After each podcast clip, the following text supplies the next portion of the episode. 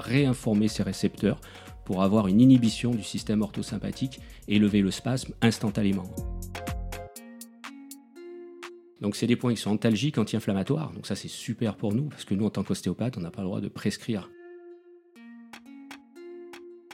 C'est un mélange de techniques réflexes, de techniques ostéopathiques et de médecine chinoise. Pour moi, une méthode, c'est quelque chose qui évolue. Si ça n'évolue pas, c'est une technique, c'est pas une méthode. Bienvenue dans le cabinet d'ostéopathie, le podcast qui parle d'ostéopathie. Je suis Grégory Planet, passionné depuis plus de 15 ans par ce métier. Avec mes invités, je vous propose de parler de cette médecine manuelle au travers de leur parcours et de leurs expériences. Si l'épisode vous plaît, partagez-le sur les réseaux sociaux, abonnez-vous à la newsletter sur osha.fr et mettez 5 étoiles sur iTunes ou Spotify. Bonjour Pascal. Bonjour Grégory. Merci de me recevoir euh, à Montélimar dans ton cabinet. Oui. On, est, euh, on a bien mangé, on a mangé ensemble. Oui. Donc j'ai une, au ça pas. je te remercie de, de me recevoir. Euh, avant de commencer, j'ai un petit cadeau pour toi. Tiens, c'est fait partie de la to-do list. Tu vois, je, donc ce qui est dans la boîte, c'est c'est un petit cadeau. C'est pas grand chose, mais tous les invités du podcast ont ça. Voilà. Un petit, euh, un petit mug pour que tu puisses. Euh, Il est magnifique. Il est superbe. tu pourras mettre des crayons dedans. Ah oui, super. Ouais, c'est Euh, très gentil. Non, mais c'est normal. Je te, je te remercie d'avoir accepté mon invitation sur, sur ce podcast. Euh, donc, Pascal Nortes, Oui. Euh, je vais te laisser euh, pour nos auditeurs qui peut-être te connaissent parce que tu, tu fais beaucoup de formations tu vois, Mhm. sur lesquelles on va aller un petit peu aujourd'hui. Mhm. Euh, mais avant, je vais peut-être te laisser te, te présenter ton parcours. Euh, Oui, bah, moi, comme beaucoup de personnes, j'ai- commencé d'abord des études de kinésithérapie euh, à Saint-Étienne, euh, donc basées essentiellement sur, dans le domaine du sport. Et puis après, j'ai continué par, euh, par de l'ostéopathie. hein. J'ai fait une école d'ostéopathie euh, parce que j'avais d'abord essentiellement besoin de ça dans le domaine sportif. Je me suis occupé de, de l'équipe de Montélimar rugby euh, pendant sept ans. Euh, voilà, je les ai suivis en déplacement euh, pendant des années. Donc, euh, j'ai amené aussi à faire d'autres, bien sûr, formations, comme, comme beaucoup on fait tous. hein. On fait un petit peu de bidouillothérapie, etc. Et puis, j'ai été amené, il y a déjà maintenant beaucoup d'années, j'ai été enseigné par Raymond Branly et Thierry Vendorme à la méthode Niromaté, qui m'a passionné. Ça a été une, une ouverture exceptionnelle pour moi. Et, puis après, derrière, bah, je suis devenu formateur. Et voilà, ça fait des années que je pratique exclusivement cette méthode et je l'enseigne, euh, ça doit faire maintenant la 13e année. la méthode Voilà. Niromaté. Ouais. Euh, on va aller sur cette méthode euh, Ni- Niromaté qui vraiment va être le sujet aujourd'hui de, de notre interview parce que euh, à titre personnel j'ai été traité en Niromaté par un, un confrère Steven qu'on salue que tu as formé. Mhm. et c'est vrai que et j'ai vu je vois des résultats sur ces patients. Et forcément ça me pose des questions. Euh, et c'est un peu l'idée aujourd'hui.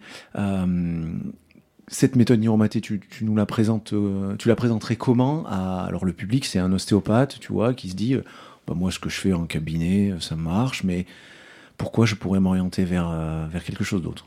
Parce que je pense que dans la, méthode Niromaté, il y a beaucoup de notions qu'on n'a pas dans, dans notre cursus ostéopathique. Nous, on a des bases complètement différentes. Notamment, euh, une base très intéressante, c'est que notre point de référence à nous, c'est pas le bonhomme anatomique, c'est la référence du quatre pattes. Alors, vous allez me dire, ah, quatre pattes, oui, mais en fait, on vient l'évolution, on vient d'évolution des animaux, hein, donc euh, qui sont passés du quatre pattes aux deux pattes. Euh, et en fait, tout est basé sur ça. Et puis, on a beaucoup de notions aussi, on en parlait tout à l'heure à midi, ces notions d'inspire et d'expire qu'on n'a pas en ostéopathie. On a des fondements sur des lois de Wieselfija Matteo qu'on n'apprend pas euh, dans notre cursus ostéopathique ici. C'est des ostéopathes américains. Euh, la méthode Niromaté, en fait, c'est un mélange, on va dire, de, c'est une technique réflexe à la base, technique réflexe, une technique ostéopathique réflexe, euh, qui va traiter l'homme en globalité. On va même traiter l'émotionnel, l'émotionnel avec Niromaté, parce que c'est un mélange de technique réflexe, de technique ostéopathique et de médecine chinoise. C'est un mélange des deux. Donc, tout ce qu'on va pouvoir faire en médecine chinoise, en plus, on va pouvoir le faire avec la méthode Niromaté. Donc, tous ceux qui ont des notions de médecine chinoise vont pouvoir même faire des, traiter des points d'acupuncture sans mettre d'aiguille, grâce à la méthode Niromaté. Donc, c'est un champ d'action euh, énorme. Alors, c'est pas issu de la médecine chinoise. Parce qu'on trouve ça sur Internet et, et comme oui, on trouve pas mal de choses, on, va éclaircir un on peu aujourd'hui. ça un petit peu. Mais la médecine chinoise, elle est venue dans la méthode Niromaté pour moi, une méthode, c'est quelque chose qui évolue. Si ça n'évolue pas, c'est une technique, c'est pas une méthode. Une méthode, ça évolue. Euh, la médecine chinoise, dans Niromaté, elle est venue avec euh, notre formateur en Belgique, qui a été un élève de Régis Blin, qui donne des cours à la sphère, et qui a inclus la médecine chinoise dans Niromaté. Ça a été un plus. Pourquoi? Parce qu'on a travaillé sur des points, essentiellement des points chou et mo, qui sont des points de médecine chinoise. Et ces points de médecine chinoise, ils permettent quoi? Ils permettent de détoxifier le corps. Donc c'est des points qui sont antalgiques, anti-inflammatoires. Donc ça c'est super pour nous parce que nous en tant qu'ostéopathe, on n'a pas le droit de prescrire des médicaments, des antalgiques, des anti-inflammatoires. C'est des points qui vont nettoyer le corps. Ils travaillent essentiellement sur le euh, sur le méridien de la vessie et du rein. Euh, et ils vont aussi euh, certains, les points mots, réactiver tous les mécanismes de réparation. Ça, c'est très intéressant quand on soigne, par exemple, des arthroses, des blocages qui sont très anciens. Et on s'est rendu compte qu'en mettant ces points dans la méthode neuromatée, eh ben, nos patients qui revenaient régulièrement, qui se bloquaient régulièrement, comme on en voit beaucoup dans nos cabinets d'ostéopathie, ben, ils reviennent plus. Ils reviennent plus pourquoi? Euh, et pourquoi ces gens-là se bloquent? Ben, Essentiellement parce que euh, ils ont énormément de courbatures, de contractures. C'est des gens qui sont euh, très rigides au niveau de la structure musculaire. Et c'est des gens qui sont intoxiqués. Et en médecine chinoise, ce qu'on appelle une stagnation d'énergie, hein, la stagnation d'énergie donne, si vous voulez, des, des blocages permanents au niveau des structures musculaires articulaires. Et comme quand on est plus rigide, plus contracturé, plus courbaturé, on n'est plus sujet au blocage. Donc on se fait aussi mal beaucoup plus souvent. Et vous avez des personnes comme ça qui sont euh, régulièrement dans nos cabinets. Alors oui, certes, on les débloquer, mais ils reviennent au bout de trois semaines, un mois, deux mois, euh, pour la même lésion ou pour une autre. Et c'est des gens qui si souvent ne boivent pas assez, qui ont une mauvaise hygiène de vie aussi. Euh, donc ça, il faut, on peut pas refaire toute une hygiène de vie à nos patients. Par contre, ce qu'on peut, c'est les nettoyer, nettoyer le corps grâce à ces points, et ça fait que bah, nos résultats ils perdurent dans le temps, grâce à ces points. Est-ce que tu peux nous définir ce que c'est un blocage pour toi? Alors un blocage articulaire. Euh, euh, c'est pour ça que moi, je vais pas euh, du structurel. C'est simplement une contracture permanente. Une contracture permanente qui peut durer lors d'un faux mouvement, qui peut durer deux jours, trois jours, hein, une cervicalgie, on va appeler ça, hein, quand c'est un problème, un blocage cervical. Et puis, si le blocage il est permanent, mais qui dure depuis des années, on va appeler ça une cervicarthrose. Et ça, c'est la notion même de l'arthrose. La douleur, elle peut pas être due euh, un blocage de l'articulation. Elle est due aux muscles autour de l'articulation qui protègent cette articulation contre un éventuel faux mouvement. Et si on arrive à inhiber ce réflexe orthosympathique du muscle constamment sur ses gardes et contracturés, la douleur disparaît avec le spasme musculaire. Mais la douleur est toujours due pour moi à un spasme musculaire. Donc la, la méthode Niromaté te permet d'intervenir sur ce système orthosympathique, donc d'aller chercher ce, ce, système neurovégétatif, en l'occurrence l'orthosympathique, avec une porte d'entrée euh, de la peau. Tout à fait. On a des récepteurs sur la peau, très superficiels au niveau de la peau, qui vont se déprogrammer lors du faux mouvement. Et nous allons toujours rester bloqués dans la même position que le faux mouvement. C'est-à-dire quelqu'un qui va par exemple aller lever quelque chose de très lourd dans son coffre, euh, va être surpris peut-être par le poids euh, qu'il a à lever et le système va se bloquer. C'est exactement comme si là, on est tranquille en train de discuter, euh, quelqu'un arrivait avec une batte de baseball nous taper dessus, qu'est-ce qu'on va faire? On va pas rester les bras étendus, debout, on va se blottir. Et un muscle, quand il est stressé, il va se blottir. Ça, c'est le réflexe myotatique. Et nous, ce qu'on va faire en iromaté, à l'aide de ces récepteurs, on va réinformer ces récepteurs pour avoir une inhibition du système orthosympathique et lever le spasme instantanément. Alors pour un spasme d'un muscle squelettique, il va être libéré instantanément. Pour un muscle également viscéral, hein, des muscles lisses, ben, il faudra, euh, comme avec l'aide d'un spasmon, euh, un quart d'heure, 20 minutes pour que le spasme disparaisse et par exemple la douleur de colite va céder. Euh, Donc l'information entre le geste que tu vas, tu vas proposer, mmh. la proposition du geste thérapeutique, on va dire, une vingtaine de minutes pour que l'information euh, accède au relâchement avec le feedback de relâchement. Pour un muscle lisse, oui, mais la réaction, elle est instantanée. Sur une épaule, euh, le gars, il lève le, bras. Euh, ouais. Et deux, trois minutes après, le temps que le muscle squelettique, lui, il est beaucoup plus rapide à se décontracter, à se décongestionner. Après, ça ne veut pas dire que la douleur va partir. En cas de spasme qui peut durer plus d'une semaine, on va avoir une inflammation, une congestion. Donc, on va pouvoir libérer ce spasme, l'inflammation du coup va disparaître une fois qu'on a levé ce spasme dans les 24-48 heures. voilà pourquoi, même dans nos cabinets d'ostéopathie, les gens de temps en temps ils continuent à avoir mal pendant 24-48 heures. Une fois que le spasme musculaire, quelle que soit la technique utilisée, une fois qu'on l'a levé, bah, il faut attendre 24-48 heures pour que l'inflammation disparaisse. C'est ce qui se passe par exemple quand on va avoir euh, euh, un sinus sinus bloqué, hein, ça reste un petit sphincter, ça reste un petit muscle. Une fois qu'on l'a libéré, bah, il faut que le temps que l'inflammation disparaisse, que la congestion s'en aille, et puis la, douleur disparaît, parce que l'hyperpression intracrânienne disparaît. Euh, quand on a, par exemple, un zona, nous, on nous dit, ouais, en iromaté, vous guérissez le zona. On guérit pas le zona. En iromaté, on peut pas faire disparaître un virus qu'on a d'ailleurs à vie. Quand on a... Bien sûr. Mais par contre, pourquoi le zona euh, disparaît? Parce que, du moins la douleur du zona, le zona, par exemple, c'est un, zona par exemple intercostal, il suit toujours le trajet d'un nerf. Et le zona, c'est un virus qui est hydrophile, il adore l'eau. Donc il va toujours se mettre à l'endroit où il y a une congestion, où il y a une inflammation. Donc il va aller se fixer à cet endroit-là. Mais si nous, on lève le spasme et donc l'inflammation, il est plus alimenté. Le système immunitaire va s'en débarrasser très rapidement, temporairement bien sûr. Hein. Et pour refaire un zona, euh, il a en lui de toute quelques façon. années, voilà. c'est pareil pour l'herpès. Hein, bien sûr, c'est la même famille. Genre de la même famille, on va le garder à vie. Mais voilà, la particularité de ça, c'est qu'une fois qu'on a levé le spasme, par exemple, du muscle intercostal, eh ben le, il n'y a plus d'inflammation du nerf intercostal. Donc il est plus nourri. et... Il est plus nourri, donc euh, voilà. l'autorégulation fait le boulot. Exactement. Mm. Je reviens sur une notion que tu as donnée, la notion de faux mouvement. Mm-hmm. Encore, s'il y a faux mouvement, il y a vrai mouvement. Tu, tu peux les, nous dire à quel moment le patient va faire un faux mouvement Parce Le faux mouvement, on le fait toujours dans le temps ou dans l'espace. C'est-à-dire que dans le temps, par exemple, c'est, euh, euh, comme on dit, le petit Jésus qui t'a puni. On a regardé la petite minette qui est passée derrière, on a tourné la tête, on a fait le mouvement un peu rapidement, crac, petit Jésus t'a puni. Ok, c'est un mouvement trop rapide que le cerveau a pas pu maîtriser. C'est l'entorse, par exemple. On, se, on met le pied dans un trou, on est en train de discuter avec un copain, on voit pas, et, bien sûr, on a euh, étiré les ligaments et tout notre système musculaire ultra rapidement. Ok, donc là, on va avoir un espace et on va rester bloqué dans la position, flexion-rotation externe, du pied dans la même position qu'on a fait le faux mouvement. Ça peut être euh, un mouvement trop rapide, euh, on s'est penché, mais ça peut être aussi une surprise, c'est-à-dire que euh, on est tranquillement dans le canapé. le coup de la batte de baseball.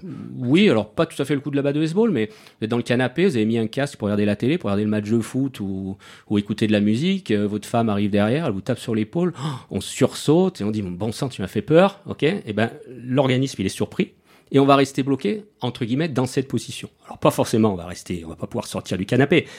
Sur le moment, ça va aller. Mais le lendemain, on était en position de flexion quand on a été surpris. À chaque fois qu'on va reproduire ce mouvement de flexion, eh ben, on va avoir mal. C'est-à-dire quand on va se pencher pour mettre les lacets, on va se pencher pour se lever du fauteuil ou pour s'asseoir, ça reste de la flexion. Quand on va se mettre à quatre pattes, quand on va bricoler, à chaque fois qu'on va se baisser, qu'on va enfiler le pantalon, euh, Alors, tous les mouvements de flexion, on aura mal. Voilà, je t'emmène là-dessus. Dans le même sens le, lors de l'anamnèse avec ton patient, c'est quelque mhm. chose qu'il faut que tu mettes en évidence, ça. Est-ce qu'il s'est fait mal dans un mouvement de flexion, d'extension? Ça va donner du sens après à, l'application de, la méthode? Alors, nous, on n'est pas, voilà. Euh, quel est le mouvement, par exemple, comme en kinésithérapie, où ils recherchent toujours le mouvement qui a, créé la lésion euh, On va demander, nous, on va prendre la globalité. Dans quelle position vous avez le plus mal? Bah, C'est quand je suis assis ou c'est quand je me baisse, ou c'est quand je mets les chaussettes. Vous voyez, ça c'est un mouvement de flexion. Si la personne au contraire me dit ah c'est plutôt quand je marche, c'est quand je marche, je peux pas faire 10 mètres sans avoir mal. Alors que quand je suis assis dans le canapé, même quand je me lève, ça va. Mais par contre quand je marche, bah, ces patients-là, eux, ils sont bloqués en extension, non pas en flexion.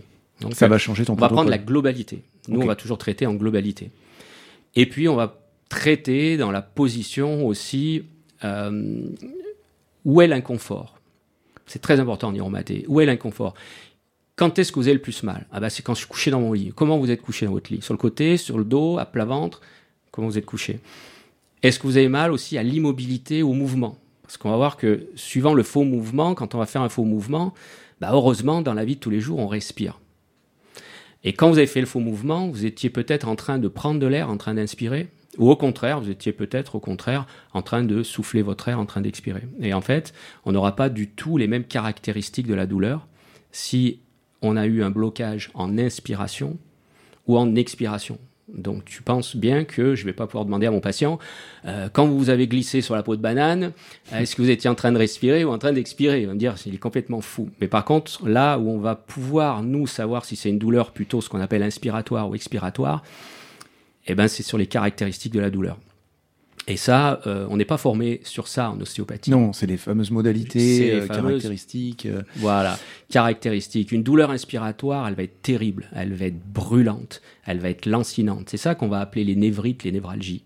Elle va être continue. La personne va me dire, c'est horrible, ça me lâche pas, j'ai mal tout le temps, comme une névralgie cervico-brachiale, par exemple. Alors que la douleur en expire, elle, elle sera complètement différente. Ça va être un coup de poignard. à chaque mouvement, il va avoir mal. La douleur inspiratoire, elle, elle va être à l'immobilité. Et si la personne bouge, vous voyez, elle va être libérée. Un canal carpien, par exemple, bon, il est souvent bloqué en flexion-inspire. Quand est-ce qu'on a mal? Ce que nous on appelle en flexion-inspire, c'est-à-dire en flexion et à l'immobilité.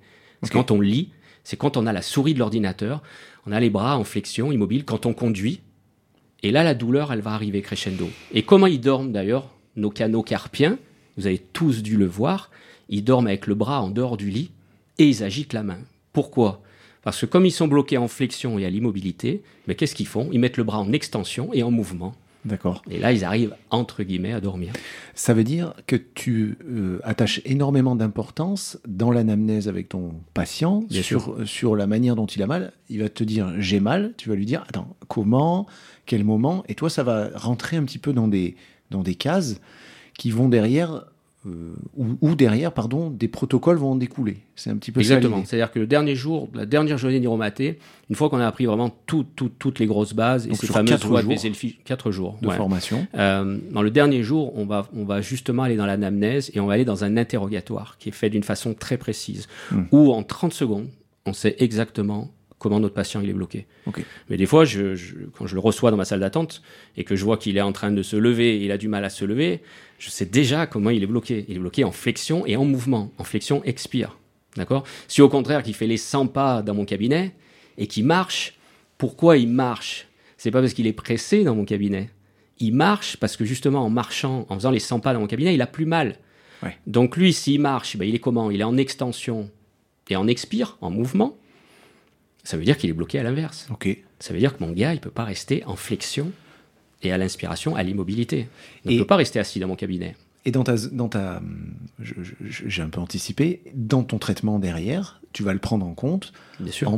En, le mettant en zone d'inconfort. Voilà, je vais reproduire en fait son inconfort. Alors pas sa douleur, parce que le gars il pourra pas tenir une demi-heure en soins euh, avec cette douleur-là. La zone d'inconfort, euh, c'est avant la douleur. Ça va être dans la douleur. Et si on n'arrive pas à le mettre dans la douleur, par exemple, il peut pas tourner la tête à droite, il a un énorme torticolis aigu, et eh ben en fait, je vais m'aider par des tractions de la peau dans le sens du mouvement de l'inconfort. Ok.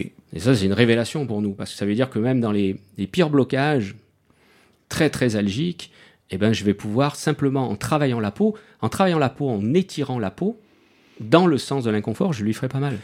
J'aimerais que tu, tu me répètes un petit peu ce que tu, ce que tu m'as dit en, off juste avant sur la, la, sciatalgie, cette douleur de nerf sciatique et les caractéristiques de la peau, de, de, cette inflammation autour du, du nerf sciatique avec le test de la SEG. Toi, euh, parle-moi un petit peu de ce test. Oui, euh, ça, ça, Qui est pour certains, c'est pour ça que je veux je veux pas ça change un peu voilà la, la, la, donnée des gens quand on leur explique toutes ces notions par exemple quand on leur dit oui le, le, le on pense qu'en fait on étire la course du nerf quand on fait une élévation du membre inférieur euh, plus de 30 degrés etc euh, etc mais en fait c'est c'est pas le nerf que vous étirez, c'est pas la course du nerf que vous étirez. C'est que vous pouvez pas lever la jambe sans étirer la peau postérieure, la cuisse. Donc, quand vous allez étirer la peau, tous ces tensiorécepteurs vont se bloquer. On va avoir un spasme musculaire encore plus important, avec une compression bien sûr radiculaire, une compression de la, racine nerveuse. Et là, on va créer la douleur. Mais si vous laissez la jambe au sol et que vous étirez la peau, comme on apprend nous en iromaté dans un certain sens, vous créez exactement la même douleur que le lacet. Alors ça surprend les médecins et les neurologues quand on leur montre ça. Ils disent, regardez, j'ai pas bougé la jambe, j'ai pas étiré le nerf. Vous êtes d'accord avec moi Mais je vais reproduire la même douleur que le lacet. Et là, ils nous font, oui, c'est vrai, c'est effectivement, c'est vrai. c'est la médecine du travail qui va être contente. C'est vrai. si je peux me permettre. Euh, ok, c'est des notions qui sont vraiment importantes pour, euh, pour aller, aller comprendre ça. Il y a euh, une autre notion que j'aimerais savoir, c'est Est-ce qu'il y a un profil dans ta patientèle, plus de l'aigu, du chronique Est-ce qu'il y a des choses qui, qui ressortent, tu t'aperçois que tu es efficace? Moi, j'ai beaucoup de chroniques parce que pourquoi j'ai beaucoup de chroniques? Parce que j'ai beaucoup de personnes âgées. Pourquoi? Parce que euh, il y a beaucoup de gens qui ont peur du structurel, qu'on les fasse craquer, les, surtout les, personnes âgées, mhm. les personnes fragiles. J'ai des personnes très très fragiles. J'ai deux personnes qui ont des, des maladies, euh, des ostéogénèses imparfaites, des maladies des os de verre que personne n'ose toucher. Parce que et nous, Niromaté, on traite que la peau. Donc avec des simples petites pichenettes sur la peau, euh, on va pouvoir débloquer ces personnes-là. Donc, euh, donc j'ai beaucoup de personnes âgées, c'est vrai. J'ai beaucoup de sportifs qui veulent un résultat euh, ultra rapide, mais j'ai aussi beaucoup de personnes âgées qui viennent parce que justement la technique est pas du tout, du tout douloureuse et puis sans risque surtout. cette technique sur la peau, tu peux la décrire? Moi, je l'ai vu, je l'ai expérimenté en tant que patient. Je n'ai pas été mhm. formé, bien sûr. on, sent qu'il y a une vélocité, on sent qu'il y a des choses. Comment tu peux la décrire Oui, il y a un enroulement, comme un enroulement tissulaire, c'est-à-dire une espèce de on peut décrire ça comme une spirale. Le vrai mouvement niromaté, c'est un peu comme une clé de sol, mais à l'envers. Euh, et suivi d'un coup de fouet. Et c'est en fait la vélocité de ce coup de fouet en fait qui, euh, crée cette inhibition du, du, réflexe orthosympathique. Est-ce que tu penses que cette vélocité qu'on peut retrouver dans un, dans trust bien fait, hein, à haute vélocité et, faible amplitude, c'est la même porte d'entrée sur ce fameux système alors, je, euh, nerveux Alors c'est pas tout à fait la même chose, hein, parce que moi j'ai comparé ça à des trusts.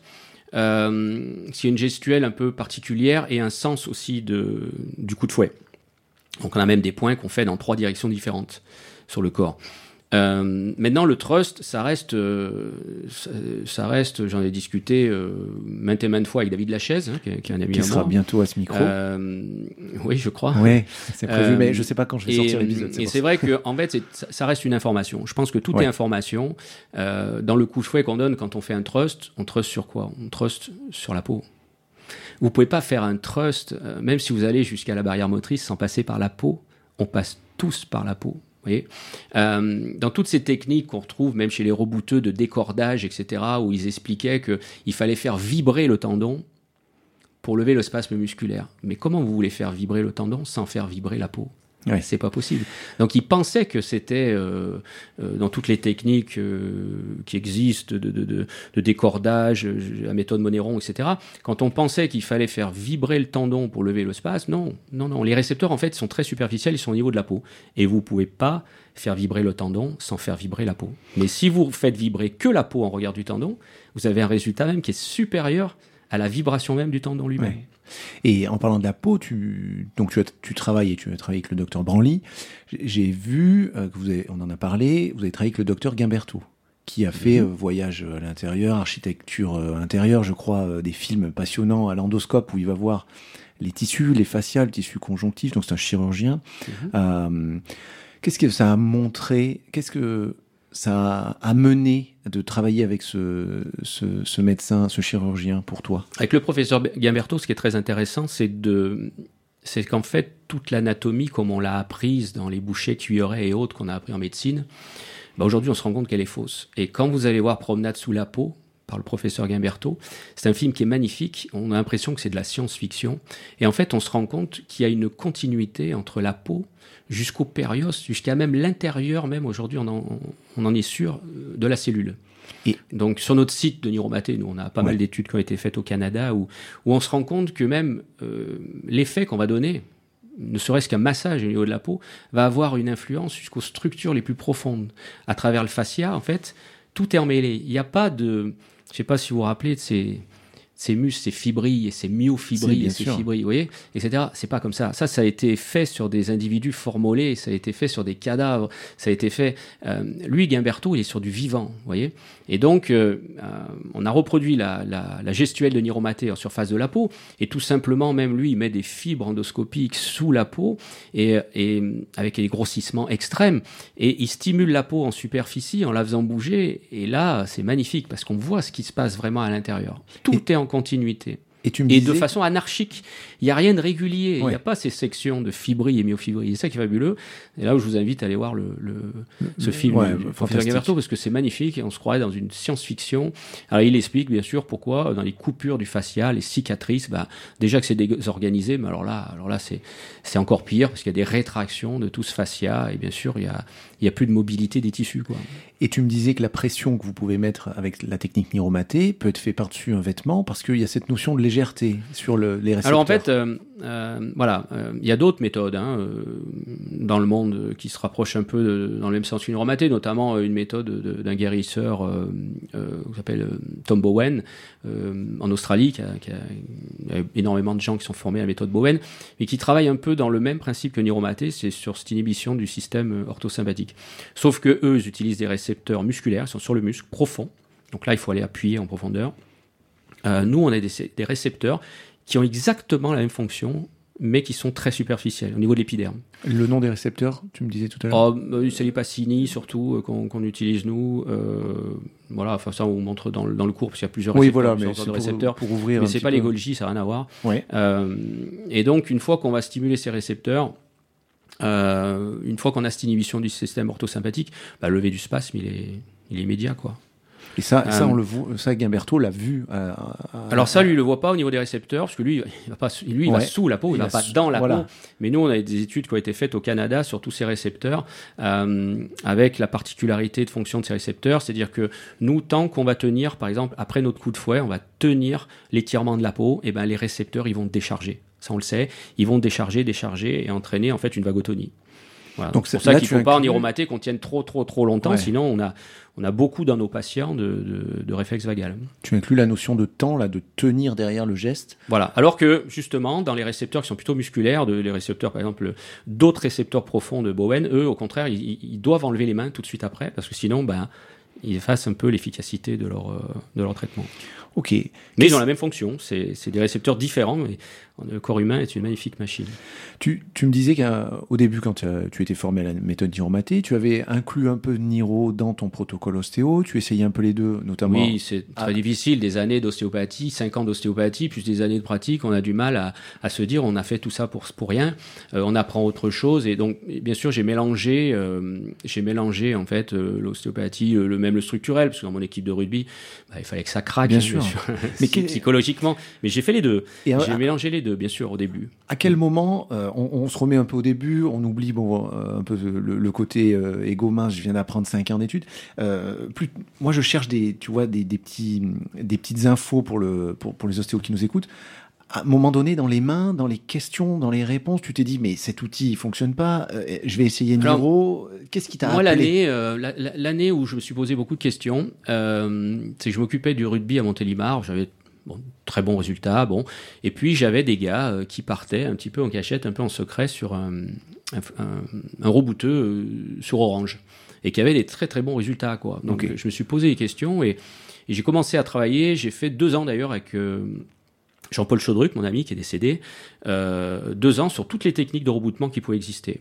Alors des techniques de décordage, les cabestans, les, enfin toutes les techniques qui pouvaient exister en technique de reboutement. Et ça m'a apporté dans le cadre ostéopathique des, des- des bons résultats sur mes, surtout sur mes sportifs. Mais Donc je sentais qu'il manquait quelque chose. Il Ouais. manquait un truc et et une année, euh, j'ai un ami à moi qui est formateur en fait en, en équin hein, sur, les, sur, les, sur les chevaux, qui m'a dit écoute, il y a une technique qui a l'air euh, extraordinaire, c'est un peu bluffant, on touche à peine, on fait quelques petites pichenettes sur le corps, c'est plus puissant que ce que nous on a vu en, en technique de reboutement, ça marche. euh, bon. Moi, comme je suis quelqu'un de curieux, je me suis inscrit à, à cette formation Niromaté, euh, j'ai demandé un peu euh, autour aux gens formés ce qu'ils en pensaient, j'y suis allé. Et puis, euh, c'est vrai que j'ai été bluffé par la méthode, parce que déjà, dans le, dans le cursus, bah, on avait des gens qui avaient mal quelque part, ils sortaient de la formation, ils n'avaient plus rien. Et puis j'ai dit, bon, il faut que je me lance au cabinet. Mais c'est très difficile, parce que moi, j'étais énormément de structurel à cette époque-là. Euh, et je me suis dit, il bah, faut quand même que tu essayes. Alors, j'ai pas voulu essayer d'un seul coup niromaté sans toucher à mon structurel. Alors je m'en servais quand j'avais une petite dorsale qui était un peu costaud, un peu récalcitrante. Je faisais sauter les tensions musculaires autour avec niromaté et pouf, Voilà, ça passait comme dans du beurre. Ça Tu- m'aidait. Voilà, c'est Ça ça. ma- m'aidait. ma Ça m'aidait à l'ostéopathie. Tu sentais une limite dans ce que tu faisais, que ça t'a ouvert quelques portes. en fait. Exactement. Et puis surtout, ça m'a ouvert des portes euh, que j'avais pas, par exemple sur ces notions d'inspire, d'expire, Ouais. avec ces gens-là qui ont des douleurs à l'immobilité. Nous, on ne sait pas comment les faire partir en ostéopathie. On pense que c'est de l'inflammation. Mais c'est ce que j'explique souvent dans mon cours. Euh, une des caractéristiques de l'inflammation, ça c'est ce qu'on nous apprend à la faculté de médecine. Euh, Est-ce que vous- tu te rappelles, toi, des caractéristiques de la douleur Oui. inflammatoire? Rougeur, Douleur, chaleur, euh, voilà. Ok, ok. Et il y a quelque chose un peu spécifique. la nuit. Le réveil nocturne. Recrudescence nocturne de la Recrudescence, douleur. Au moment où le, la Et c'est là que c'est extraordinaire, parce qu'un jour, Raymond Branly m'a dit Mais Pascal, c'est une bêtise, c'est une bêtise qu'on apprend qu'en rhumato, ça. Parce que quand euh, on va demander, par exemple, et qu'est-ce qu'on met? On met le suffixe it hein, quand on a une inflammation. Alors, Branly, c'est un rhumato, c'est un Alors, généraliste non, il est médecin généraliste, généraliste. Raymond. Il est pardon, médecin, je te- major promo, etc. Mais il est médecin. hein, c'est lui que euh, la méthode du Robadet vient de lui. Euh, mais il s'est toujours posé des questions et il continue à s'en poser encore toujours. Euh, et il s'est dit, c'est quand même curieux parce que quand on a une appendicite, d'accord avec moi, on a une inflammation de l'appendicite. Demandez à votre copain gastro-entérologue, mais votre patient, est-ce qu'il a plus mal la nuit? Mais il va vous dire, mais non, il a mal la nuit, le jour, il a mal tout le temps. Il n'a pas plus mal la nuit parce qu'il a une inflammation de l'appendice. Il n'y a qu'en rhumato qu'on apprend ça. Ouais, Qu'en rhumato. ok. Et en fait, non, la plupart du temps, alors oui, on peut avoir une inflammation, même septique, on peut avoir une catastrophe, mais, mais vous allez avoir des gens, par exemple, euh, moi je donne l'exemple d'un gars que j'ai eu une année, qui est venu avec un genou chaud, bouillant, rouge, vous voyez, enflammé, gonflé, tous les caractéristiques de la douleur inflammatoire euh, du genou. Et je lui dis, bah la nuit, oh là là, avec un genou comme ça, ça doit être terrible. Et il me dit, non, la nuit, j'ai aucune douleur.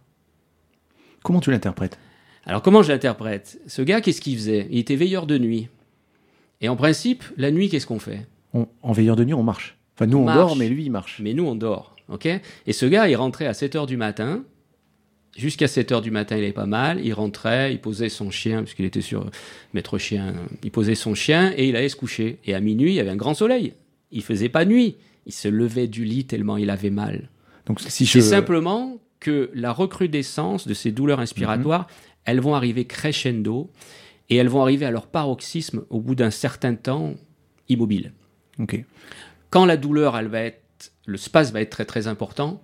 Et ça, vous avez dû en avoir en, t'as dû en avoir toi euh, en patientèle avec des belles hernies discales, par exemple. Le gars, il peut pas rester 5 minutes allongé sur la table. Il vous dit, il va falloir que je me lève. Je tiendrai pas sur votre table plus de 5 minutes. Plus le spasme va, euh, va être important, plus il va être réveillé et il va devoir sortir du lit très vite. Ok. Si le spasme n'est pas trop, trop, trop important, bah, il va se réveiller dans la deuxième partie de la nuit. Où il met son réveil à 7 heures, mais à 6 heures, il est obligé de sortir du lit. Avant, Donc, ces caractéristiques, tu lui demandes à l'anamnèse. Et toi, ça Ouais. change quelque chose dans, dans ton geste ou dans ton protocole Euh, Bien sûr. ça- Parce que moi, il va falloir que je trouve la position. S'il me dit qu'il est réveillé la nuit et qu'il sort du lit, il peut être bloqué que dans une seule position, en extension. Dans le lit, on est en extension, et à l'immobilité. Et qu'est-ce qu'il va faire, ce mec-là, avec une hernie discale bloquée en extension expire Le seul truc qui va le soulager, c'est le quatre pattes. Il a tellement mal qu'il va marcher sur la moquette. Il va se remettre en flexion et en mouvement pour essayer de se soulager. Et donc, on peut. Moi, je vais le soigner en extension, debout. Voilà. En Et on- iromaté, on n'a plus besoin de table d'ostéopathie. On va le travailler debout, s'il est bloqué en extension, ou assis, s'il est bloqué en flexion. Ce qui fait que Sur tu un vas pas tabouret. traiter une hernie discale, enfin en tout cas le- les douleurs que ça va entraîner, mais la position qui aggrave ou qui soulage l'hernie discale, tu veux avoir certains patients, ça peut être l'extension, d'autres la flexion. D'accord. Bien sûr. Donc c'est plus du tout le même diagnostic, Eh non. mais c'est on, on cherche à casser un peu des, des, des paradigmes ici. Hein, c'est intéressant à se poser des questions en tout cas. Mhm. Euh, donc deux. Et je vais le traiter dans la globalité. L'hernie discale, je vais pratiquement même pas aller chercher la hernie. Je vais le traiter dans la globalité. Je vais Ouais. recentrer un petit peu son centre de gravité. Je vais le réaligner pour qu'il n'y ait plus d'hyperpression sur le disque.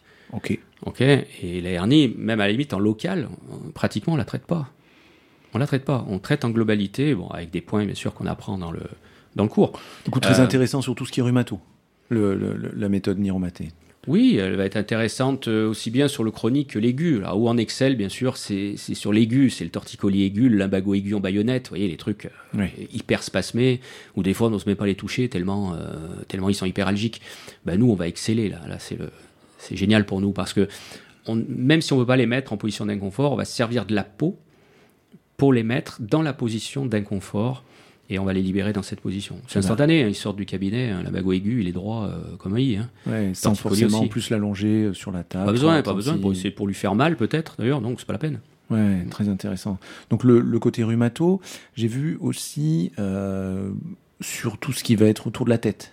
Donc du, du, du céphalée, on a parlé tout à l'heure un petit peu euh, de cette ORL. C'est un ORL qui a, qui a travaillé sur les acouphènes. Ah oui, il y a l'ORL, il y a les migraines. Les migraines, on excelle sur les migraines parce qu'il y a deux sortes de migraines. Vous avez des migraines bloquées en inspire et des migraines bloquées en expire. Comme, Comme le reste, bien sûr. Les migraines bloquées en inspire, c'est ce qu'on va appeler presque les, les, les vraies migraines. C'est des migraines, on va dire, de repos. C'est la personne, elle est en stress important la journée, et dès qu'elle va décompenser, elle va être au repos, immobile, elle va avoir ces douleurs-là. La migraine, plutôt en expire au mouvement, c'est ce qu'on appelle plutôt les céphalées de tension. Et ça, ça va être les grosses contrariétés. Le, gamin qui bosse beaucoup, qui est en train de préparer ses études, son bac, euh, le surmenage professionnel, euh, on, est sur les ordinateurs tout le temps, tout le temps, tout le temps. Le patron qui met une pression mm. psychologique, hein, parce qu'il a envie de lui trouver une faute pour pouvoir le virer. Enfin, tout ça, en fait, c'est plutôt voilà, de l'expire. Hein. et, et donc, on va faire des traits tirés, en ouverture des courants yin ou en ouverture du yang sur le crâne avant de faire les points niromatés. On va faire ces traits tirés qui vont déjà. Euh, Ce que vous avez. de l'inspire, 90% du traitement il est fait par les traits tirés. une base de traitement, il y a une base. Une base de traitement bien sûr. Et derrière. En fonction, euh, en fonction du type de douleur. Après, c'est pareil, que ce soit pour les acouphènes, les ronflements, les, tout, tout ce qu'on peut faire. Voilà. Et notamment, ce qui, est, ce qui est génial, parce que nous, on fait sauter complètement les angoisses, euh, c'est l'angoisse. Parce que c'est ce que j'explique dans mes cours, vous verrez jamais euh, une angoisse au mouvement. Vous verrez toujours les angoisses arriver, les crises d'angoisse arrivent, ça fait partie des pathologies euh, qui arrivent à l'immobilité. Hein. c'est quand au moment où on est détendu, à l'immobilité, dans notre canapé ou couché dans notre lit, que la crise, elle arrive à un moment où on est au repos. Et vous trouvez la même chose euh, dans les pathologies euh, de stress, comme, comme l'ulcère de stress. L'ulcère de stress, euh, vous allez voir un gastroentérologue, il va vous dire c'est des pathologies de week-end. Pourquoi? Parce qu'en principe, le week-end, on se repose. On n'est plus dans le stress de la journée, mais quand vous partez en vacances ou quand vous êtes en week-end, eh ben, la douleur d'ulcère arrive. On trouve ça dans, un, dans un, un, cas très intéressant d'ailleurs, c'est le, c'est euh, ce qu'on appelle l'ulcère de stress de réanimation. Quand on met les gens en coma, euh, parce qu'il y a eu un gros accident de moto, etc., on les met en, coma artificiel, euh, ben, ils le savent, les, infirmiers, ils sont obligés de mettre dans la perf un anxiolytique puissant, sinon on se retrouve avec un, un énorme ulcère au bout de quelques jours, parce qu'on les bloque volontairement à l'immobilité. Et c'est une pathologie qu'on a tous, surtout là, si vous avez des auditeurs qui cherchent à, à connaître d'autres choses, à se perfectionner, etc. On est toujours dans ce. Partez en vacances, mettez-vous sur euh, un siège euh, en train de vous faire bronzer. Votre femme vous dit faut que tu te reposes, faut que tu te reposes, faut que tu te reposes. Et vous, vous n'arrivez pas quoi à rester. C'est une forme d'angoisse, ça. C'est pas une vraie angoisse, mais c'est une forme d'angoisse. On peut pas rester euh, sans rien faire. Et l'angoisse, en fait, quand je pose des questions à mes élèves et je leur demande mais pour vous c'est quoi l'angoisse? En fait, c'est l'angoisse. En fait, ce qu'il faut retenir, c'est que c'est l'impossibilité pour un individu de rester dans un état de tranquillité physique et mentale. C'est-à-dire que soit on peut pas rester sans rien faire, alors on va aller nager jusqu'à la bouée, vous voyez? Oui, bien sûr. on va aller courir, faire une rando, faire du jet ski, faire... Euh, ou alors il faut qu'on occupe notre esprit. Et toi, tu as une porte d'entrée là-dessus?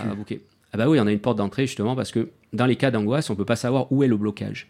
Donc en fait, on fait des traits tirés en ouverture du yin sur tout le corps. On a un protocole précis où sur tout le corps, sur le crâne, sur le cou, sur le thorax, sur les membres, on ouvre les courants yin. Et peu importe. On enlève les blocages inspiratoires. Le niveau d'angoisse, on va prendre moi quand je pars en vacances comme ça, ou celui qui est angoissé tous les soirs. Euh, voilà. Peu importe le niveau, ça va être un, seul et même protocole. En fait, on va, on, va, on va casser le symptôme de l'angoisse. On va pas causer la cause de l'angoisse. La cause, elle peut être profonde, ça peut être des peurs dans l'enfance, ça peut être plein de choses. Mais voilà. Euh, une, action symptomatique sur, euh, sur, ce que révèle le corps finalement. Voilà, voilà. Et là, on va pouvoir arrêter ça. Et, des fois, on fait un traitement par mois, mais souvent, les gens, d'ailleurs, c'est un bonheur absolu. Donc, ils, sont comme drogués avec ça. Après, ils ont envie de revenir, quoi, tous les mois. Alors, mais euh, voilà, en une ou deux séances, c'est réglé. On va parler, ouais, une ou deux séances. On va parler de mm. perception. Mm. Toi, sous ta main, tu peux, tu as toujours à peu près la même qualité de peau, ou tu vas, tu vas te retrouver des fois avec des tu peux dire, bah, ce mec-là, ouais, c'est sûr qu'il est angoissé parce que la peau est différente. C'est du 0,1, c'est du. Non, on le, verra, ouais, on le verra plus sur des points, euh, ce qu'on appelle les points psy, c'est-à-dire les points chus euh, au-dessus au -dessus de la vertèbre D8, qui sont les points. Euh, là, là, quand on va passer sur ces points, souvent on sent qu'on a beaucoup plus d'accroche. La peau, elle coulisse plus. Vous voyez, ce qu'ils appelaient, d'ailleurs, parce que neuromaté, c'est quand même issu de de, très vieilles techniques de rebouteux, euh, ce qu'on appelle des graineries, ce qu'on appelle des... Vous voyez, la peau, elle coulisse plus. Eux, ils appelaient ça des murs de briques. ou des murs de mousse. Quand la peau, elle coulissait bien euh, au niveau du plan sous-jacent, ils appelaient ça des murs de mousse. ça les intéressait pas. Eux, ce qu'ils cherchaient, c'est les murs de briques. Et ils cherchaient dans tout le corps à casser ces murs de briques, à les rendre murs de mousse, vous voyez, souples. Et en fait, quand on travaille sur ces petits récepteurs avec la gestuelle niromatée, eh ben, vous vous rendez compte au bout d'une ou deux minutes que justement, ça recoulisse. La peau, elle colle plus au plan sous-jacent. Vous voyez? Quand moi j'ai un. Tu vas chercher une qualité sous-cutanée. Oui, voilà. Nous, nous 9, 9, 9 locages sur 10, c'est souvent, souvent le psoas. Le psoas, c'est une clé euh, énorme dans le corps. Euh, un psoas, c'est très compliqué en ostéopathie. Il y en a qui font des ponçages, il y en a qui font des, on faire du John sur du. Enfin, c'est très compliqué. Euh, et nous, en fait, on, on, attrape le psoas au niveau de la peau, quoi. Et ça, c'est génial parce que on peut aller de, de, la superficie de la peau jusqu'au périoste. Donc, on va faire lâcher un psoas instantanément. C'est-à-dire que la personne, de suite, elle peut se lever, remettre les chaussures, euh, et on va l'attraper euh, au niveau du petit trochanter. Hein, on, va euh, on va le libérer à cet endroit-là, 9 fois sur 10, c'est à cet endroit-là qui se libère le mieux d'ailleurs. quand j'ai par exemple un psoas ou un adducteur très tendu sur un footballeur par exemple, au lieu de passer 50 séances d'ultrasons, d'aller étirer cet adducteur qui est douloureux, bah, qu'est-ce qu'on va faire nous? On va faire une manœuvre de niromaté. Alors avant, on en faisait plusieurs, et on s'est rendu compte qu'en passant plusieurs fois au même endroit, on n'avait pas un résultat euh, exceptionnel parce qu'on saturait d'informations. Aujourd'hui, on fait une seule manœuvre, mais on la tient beaucoup plus longtemps, comme je vous ai expliqué tout à l'heure. C'est-à-dire que les récepteurs, on va continuer à envoyer une vagotonie pendant au moins 6 à 10 secondes. Et là, sous vos doigts, vous sentez le muscle qui fond, littéralement, et la rotation de hanche, elle est libérée instantanément. Ouais, la peau est vraiment ton interlocuteur bien sûr. pour aller... Euh, hmm. Bien sûr, j'aime bien le... Parfait, bien sûr. Tout se passe au niveau de la peau. Tout se passe au niveau de la peau. C'est qu'une déprogrammation quand vous étirez la peau. Alors comment on l'étire la peau? Ben, Comme je vous ai dit tout à l'heure, on peut l'étirer d'une façon euh, ultra rapide, c'est l'entorse, hein, c'est le mouvement de la tête ultra rapide, on se relève trop vite, tous les faux mouvements, on va dire. Mais euh, ça peut être aussi, alors ça peut être aussi une position prolongée. Hein, qui n'est pas resté euh, avachi devant la télé dans une position, voilà, et quand on se relève, aïe, hein, il y a un étirement maximal et le mal est fait. Et le lendemain, on a le torticolis. Donc ça peut être ça. Ça peut être, ça peut être dû aussi à un coup de froid. Il ne faut pas oublier qu'un bon coup de froid peut créer une belle contracture, un bon courant d'air. Euh, Donc c'est une agression. De changement de pression barométrique. Hein. vous avez un changement de pression barométrique. Il y a des anciens qui vont vous dire, bah tiens, au changement de pression barométrique, tiens, demain. Il va pleuvoir, j'ai mal, il va pleuvoir parce que j'ai mal à mon gros orteil. Je dis, mais non, il y a un beau ciel bleu et le lendemain il pleut. bien sûr. Donc euh, voilà. Mais le, froid, ce que les Chinois appellent les vents, hein, c'est des, vents pervers qui rentrent à travers le muscle et qui le font se contracter. voilà, on peut avoir ce. Dans le temps ou dans l'espace, hein, comme je vous disais tout à l'heure, ça, ça peut être aussi. Euh, dans les deux sens, vous avez euh, votre femme, elle met un colis très lourd. Et vous savez pas qu'il est très lourd et vous êtes surpris, votre dos il va se bloquer à ce moment-là. Votre système nerveux central il va être complètement perturbé parce qu'il est surpris par le poids. Et puis ça peut être un mois après, vous dites, oulala, là là, je ne peux pas me faire avoir deux fois. Et cette fois, il y a un gros paquet, alors celui-là, il doit être hyper lourd. Alors attention, on va mettre avec les érecteurs du rachis une puissance phénoménale pour lever. Et en fait, il n'y a que du papier dedans, très léger. Et là, au contraire, ben, il est surpris aussi parce que justement, euh, le, colis, il est, et on va se bloquer le dos. Le, corps n'aime pas la surprise. De, toute, façon. Donc c'est ou dans le temps ou dans l'espace qu'on va faire le faux mouvement. Alors quand j'ai découvert la, méthode Niromaté, euh, sans connaître, j'avais l'impression que c'était une technique. Là, plus tu m'en parles, plus c'est une méthode, mais j'ai l'impression qu'il y a aussi derrière une philosophie avec euh, des euh, comment dire quelques notions un peu un peu clés en, préambule. Est-ce que tu tu peux et nous parler de ça et puis nous faire un petit un petit truc sur l'histoire un peu de la, méthode aussi d'où ça découle ce ce qu'on se disait à midi mais pour nos auditeurs. Alors Niromaté dans ses origines ça perturbe un peu mais J'adore perturber les élèves en C'est fait pour, il faut. Euh, surtout ceux qui sortent de, de, de leur cursus parce qu'ils vénèrent encore Andrew Taylor, Taylor Steele, c'est leur dieu vivant, mais et en même temps, c'est le précurseur de l'ostéopathie. Mais je leur montre, et je, je te l'enverrai, ce sera un petit cadeau, de la carte de visite d'Andrew Taylor Steele dans le Missouri à Kirchville où c'est marqué en dessous Lightning Bone Setter. Et en fait, le terme de Bone Setter, c'est rebouteux. Hein, bone setter, remettre les os, c'est rebouteux et Lightning éclair. Hein, euh, c'était il se disait comme rebouteux éclair. Il faut pas oublier, il faut rendre à César ce qui lui appartient. On vient tous les ostéopathes d'un rebouteux à la base, d'un énorme rebouteux hein, qui a affiné euh, toutes ces méthodes qu'il a appris euh, avec son père, avec des, avec même des Indiens, hein, de, de, sont Oui, oui, plein de techniques de reboutement. Euh, et c'est de là hein, que, que- que vient toute l'ostéopathie. Aujourd'hui, les, les élèves qui sortent d'un cursus ostéopathique s'en savent bien plus que style, avec toutes les notions qu'on apprend, et l'évolution aussi qu'il y a eu depuis de, toutes les techniques ostéopathiques. Donc voilà, ça vient de, de on vient de là, et, et Niromaté, c'est un mélange, on va dire, euh, de ce que je dis toujours, de la technique de Sœur Chabry, qui était une rebouteuse célèbre, euh, et de euh, Renard. Début 20e. Euh, oui, Renard. Alors Renard, lui, on sait pas d'où il l'avait appris parce que il avait appris de son cousin qui lui-même l'avait appris dans le détroit des Dardanelles hein, pendant la guerre, qui a appris à remettre les os un peu comme ça, les gens qui avaient mal, qui se tordaient la cheville dans les tranchées. Puis quand le cousin est revenu, ben en fait, il a commencé à soigner les gens du village, mais ça le passionnait pas tellement. Il l'a appris à Eugène et il lui a dit moi je ferai pas ça, moi j'ai mes vaches à m'occuper. Il faut. Est-ce que tu veux bien? Voilà. Et il a une réputation énorme, ce Eugène Renard. Euh, et il bossait d'une certaine façon. Alors après, on pense que ça vient des Balkans, on pense qu'on a même des, des écrits, même autant des Égyptiens, où il y avait ce qu'on appelle des toucheurs, ça s'appelait pas des rebouteuses, ça s'appelait des toucheurs. Euh, après, on appelait ça des rabilleurs. hein. Alors c'est marrant le terme de rabilleur, parce que tu on dans ça tout à l'heure. Euh, rabilleur, se rhabiller. En fait, on se rend compte que Niromaté marche mieux sur les gens habillés. Et les rebouteux, en fait, eux, ils travaillaient sur les gens habillés. Alors on s'est dit, c'est par pudeur peut-être à l'époque, hein, Oui. euh, ou c'est parce que, contrairement aux médecins, ils n'avaient pas le droit de faire déshabiller les gens. Et en fait, non, on s'est rendu compte qu'à travers les vêtements, ça marchait mieux. Alors, comme nous, nos récepteurs sont très superficiels, ça, ça a été l'hypothèse de Raymond Banly, hein, mais c'est sûrement la, la bonne, euh, c'est qu'en touchant à travers les vêtements, euh, eh ben, on reste encore su- plus superficiel. Si on appuie un peu trop, parce que nous, on a tendance à vouloir rentrer dans les tissus, hein, les ostéos, en étant le plus léger possible, c'est là où on a le plus de résultats. Donc ça, c'est nous, on a traité des sous-mots. Des Ouais. sous-mots. Donc, vous voyez un peu les sous-mots, l'épaisseur qu'il peut y avoir de graisse entre la peau, les muscles et encore plus les os. Donc, c'est bien qu'on s'adresse à la peau parce qu'on les débloque instantanément. Ce qui marche le mieux, c'est chez les gens obèses. Pourquoi ça marche plus chez les gens obèses? Parce qu'on pense que les récepteurs, la peau est plus tendue et les, et les récepteurs sont plus superficiels. Donc on a plus de résultats sur les gens obèses, dont on a du mal à manipuler des fois tellement ils sont obèses. Et sur des sous-mots, si vous arrivez à faire relâcher par une simple pichenette sur la peau, vous arrivez à faire relâcher des espaces musculaires, vous êtes d'accord avec moi, on n'a pas touché le muscle, c'est pas possible, il y a 10 cm de graisse entre. Bien sûr. Donc c'est bien que c'est la peau. On lit entre les lignes que, en cas d'échec instantané, tu nous invites à être plus léger sur ce, sur ce fameux geste, sur, l- sur Ouais. euh, le, le fameux, la porte d'entrée de la peau, Ouais. Euh, aller dans la légèreté.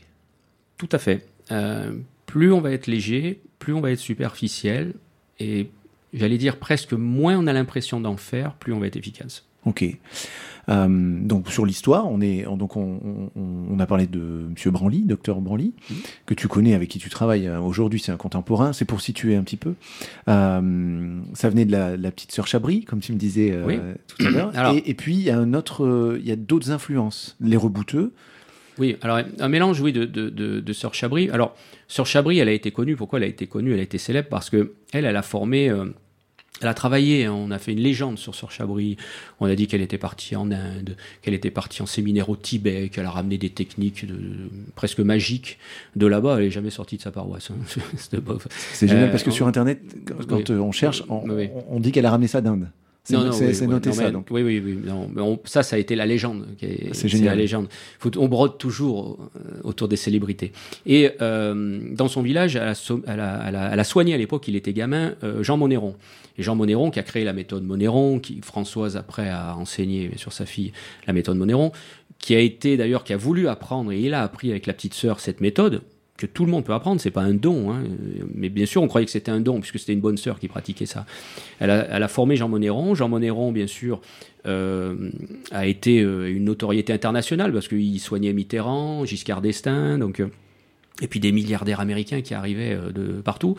Et puis bien sûr, on l'a attaqué, euh, enfin ses propres confrères médecins l'ont attaqué par- pour exercice euh, Lui, il était docteur en illégal de, pharmacie. de sa profession, pas de la médecine, parce qu'il était pharmacien. Voilà. ok Mais il, il il- il travaillait les gens, euh, j'allais dire, dans euh, son officine derrière. Donc il était obligé de reprendre, euh, après son procès, des études de kiné pour avoir le droit de toucher les gens. Il n'a jamais pratiqué la kiné de sa vie, mais il faisait que du monéron. Euh, et il a formé, euh, en colère contre les médecins, et il les a jamais formés. Il a formé...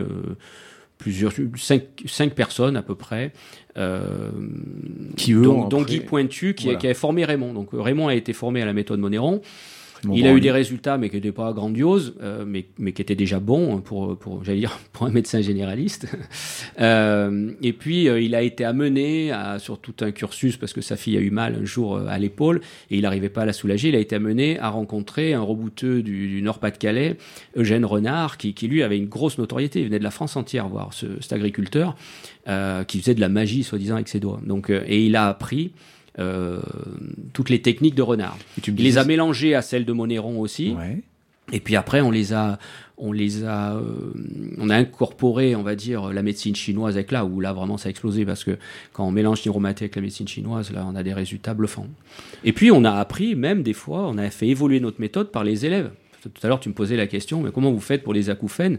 Bah, les acouphènes, euh, un jour, dans une réunion qu'on avait chaque année à Paris, il y a nos élèves qui bossait pour France Acouphènes, et puis qui nous a dit, bah, moi je fais passer les acouphènes. Alors même Raymond ne savait pas. Du moins, c'était pas euh, sa tasse de thé. Euh, lui, c'était plutôt la douleur. Mais bon, les acouphènes, pourquoi pas? Et comment tu fais Comment? pour mettre les acouphènes en position d'inconfort? Il dit, ben justement, je cherche l'aggravation, l'inconfort de l'oreille. Je tire l'oreille dans un sens, dans l'autre, et j'essaye de trouver une position d'inconfort. Si j'en ai pas, je le traite pas. C'est-à-dire que je pourrais pas avoir de résultat. Si par contre, en tirant l'oreille vers le bas, ben, j'ai une aggravation, je fais les points niromatés autour de l'oreille en aggravation et je libère cet acouphène. Alors, on va faire une petite pause de ça parce que c'est très important. Il y, a, il y a plein de richesses dans tout ce que tu dis. Je vais le décortiquer un peu.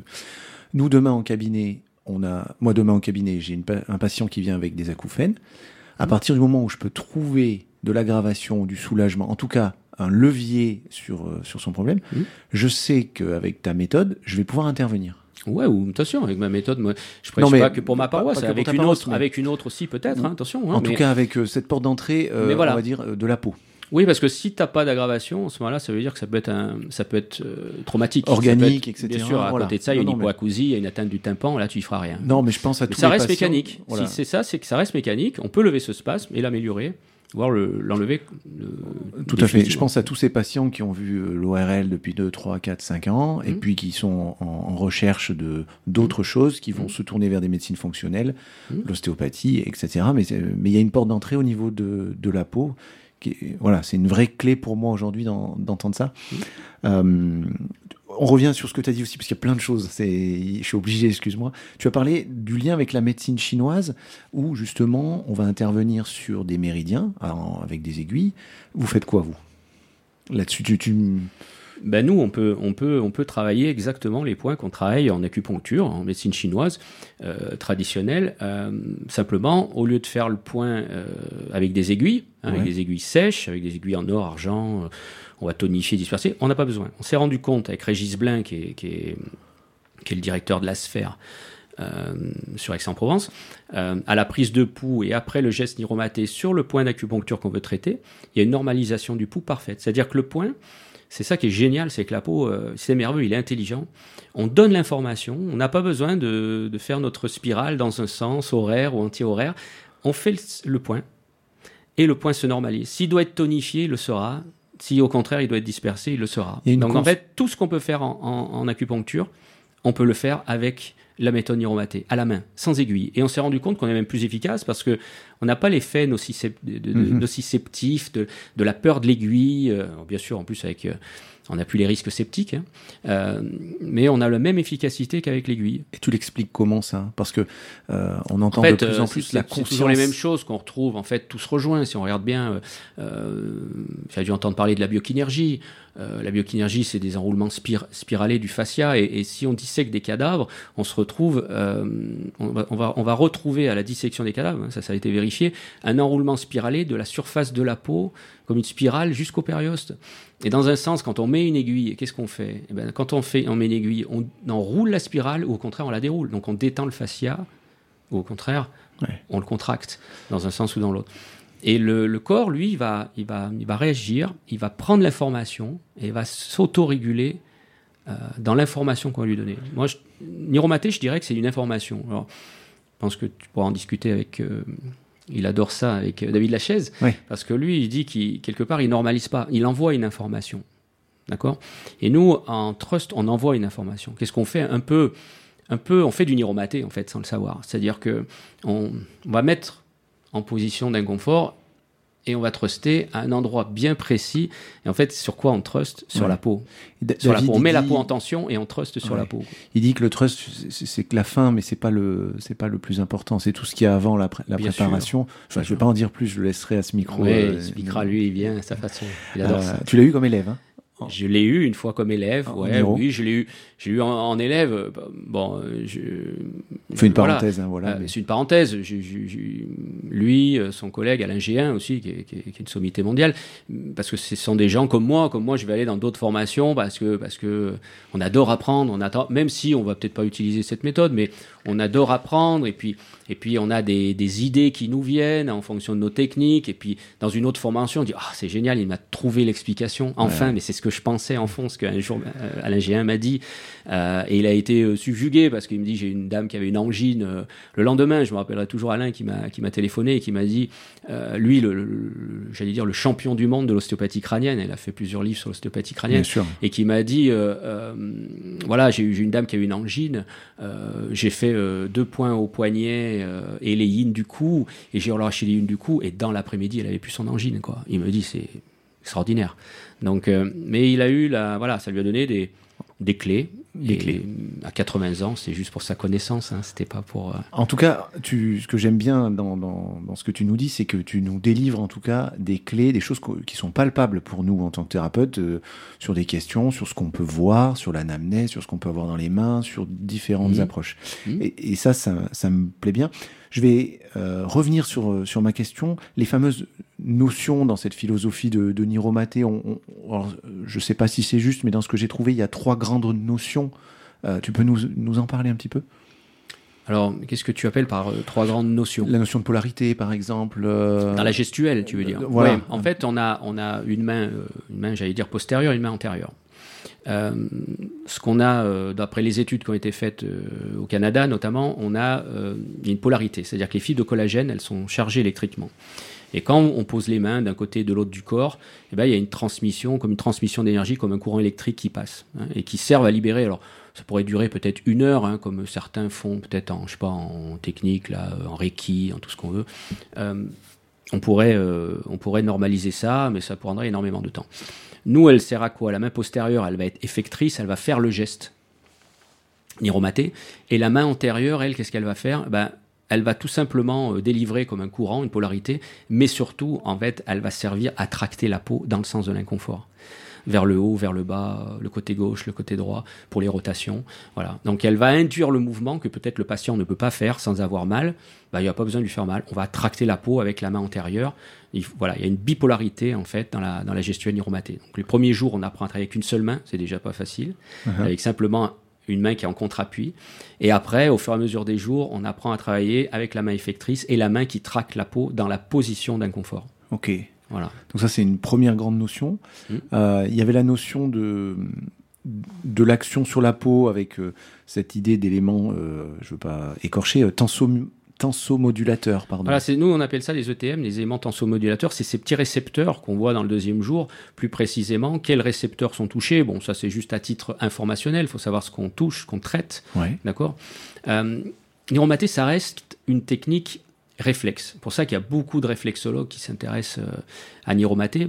Mais c'est peut-être la seule technique réflexe qui est instantanée. Parce que des fois, les techniques réflexes, il faut répéter les séances, comme par exemple la, la réflexo plantaire. Plantaire, Faut ouais. Là, elle est vraiment instantanée. Il y a une sédation de la douleur qui est, qui est- Quelle est la qui différence immédiate. en- entre la réflexo-plantaire en, en deux mots? Bah, on ne traite pas les mêmes points. Euh, qu'on fasse de la réflexo C'est une plantaire, cartographie euh, qui est c'est une différente. cartographie qui est complètement différente par rapport à la nôtre, quoi. hein. D'accord. Euh, on s'adresse pas à la même chose. Euh, elle soit, elle soit aussi, elle peut être faciale, hein, la, la réflexo, le, le, le Dian Shen, euh, bah, Il y a plein de choses, plein de techniques comme ça. Terry Schleub le dit qu'il y a plein de techniques réflexes, qui mais ça reste une technique réflexe, une technique ostéopathique, mais réflexe. Ok. Euh, et le côté congestion lymphatique, dont, dont, dont, dont on trouve des choses quand on cherche sur Internet, là, sur Niromaté, est-ce que c'est Bah, pertinent? conges- Ouais, congestion lymphatique. Nous, nous on n'est pas là pour faire un drainage lymphatique. hein. Ouais. Congestion lymphatique, il y a toujours une congestion lymphatique. À partir du moment où il y a un blocage, euh, on va avoir, par exemple, une, comme je te disais tout à l'heure, au niveau de la médecine chinoise, une stagnation d'énergie. Ouais, c'est quoi Alors, pardon, je te coupe. C'est quoi l'énergie pour toi? Ah, stagnation d'énergie, c'est l'énergie qui circule dans les méridiens d'acupuncture.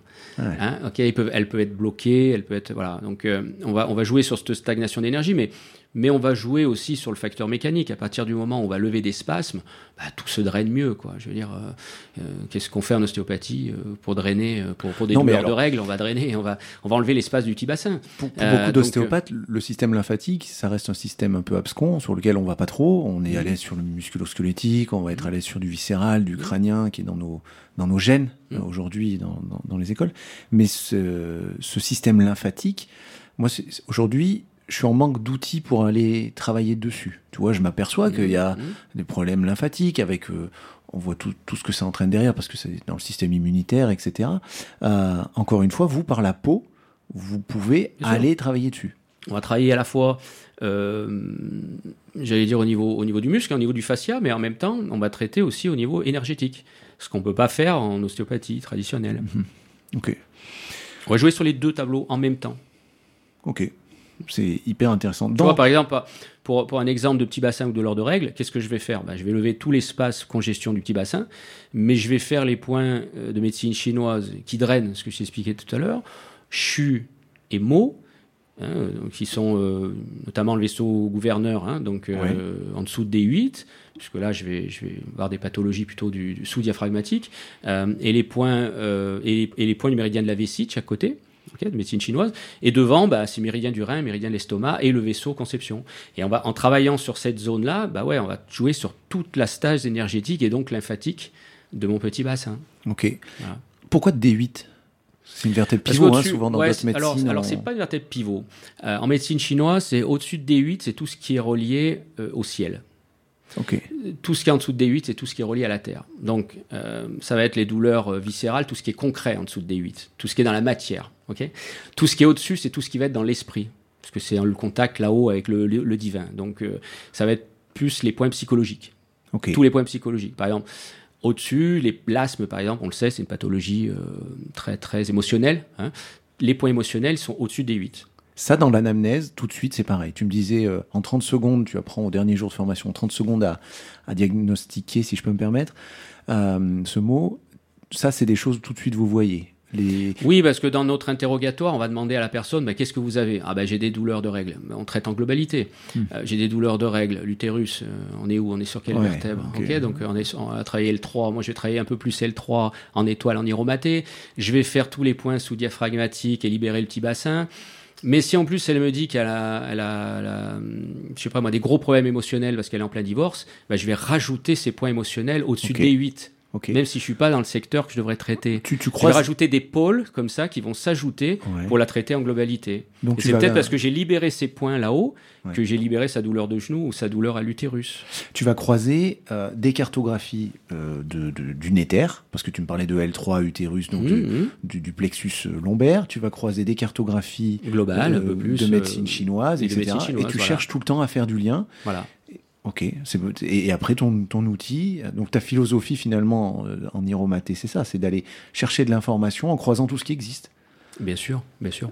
Euh, et c'est là en fait où nous on s'est penché, on a travaillé depuis des années. Là, euh, il y a quelques années, là, j'ai monté un module de perfectionnement pour ceux qui sont qui ont roulé leur boss en iromaté. Et là, on va aller sur des pathologies très compliquées pour nous. On ne savait pas comment les aborder. Le, le nerf pudendal, par exemple, c'est un enfer.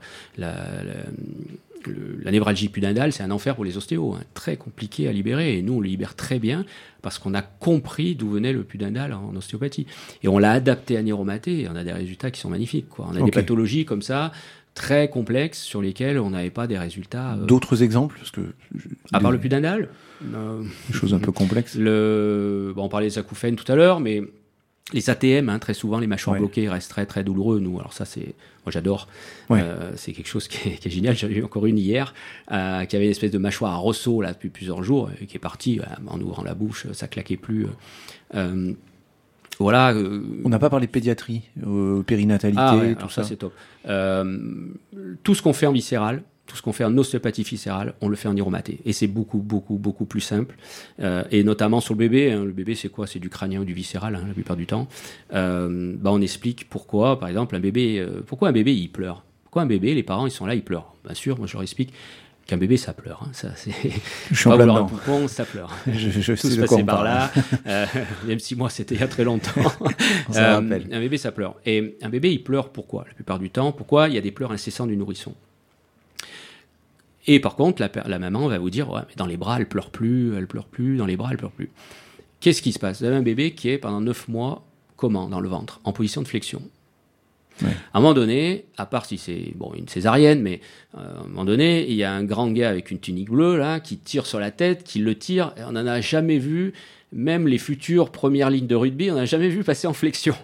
Ok, on les met en extension et qu'est-ce qui se passe? Ils prennent leur première respiration.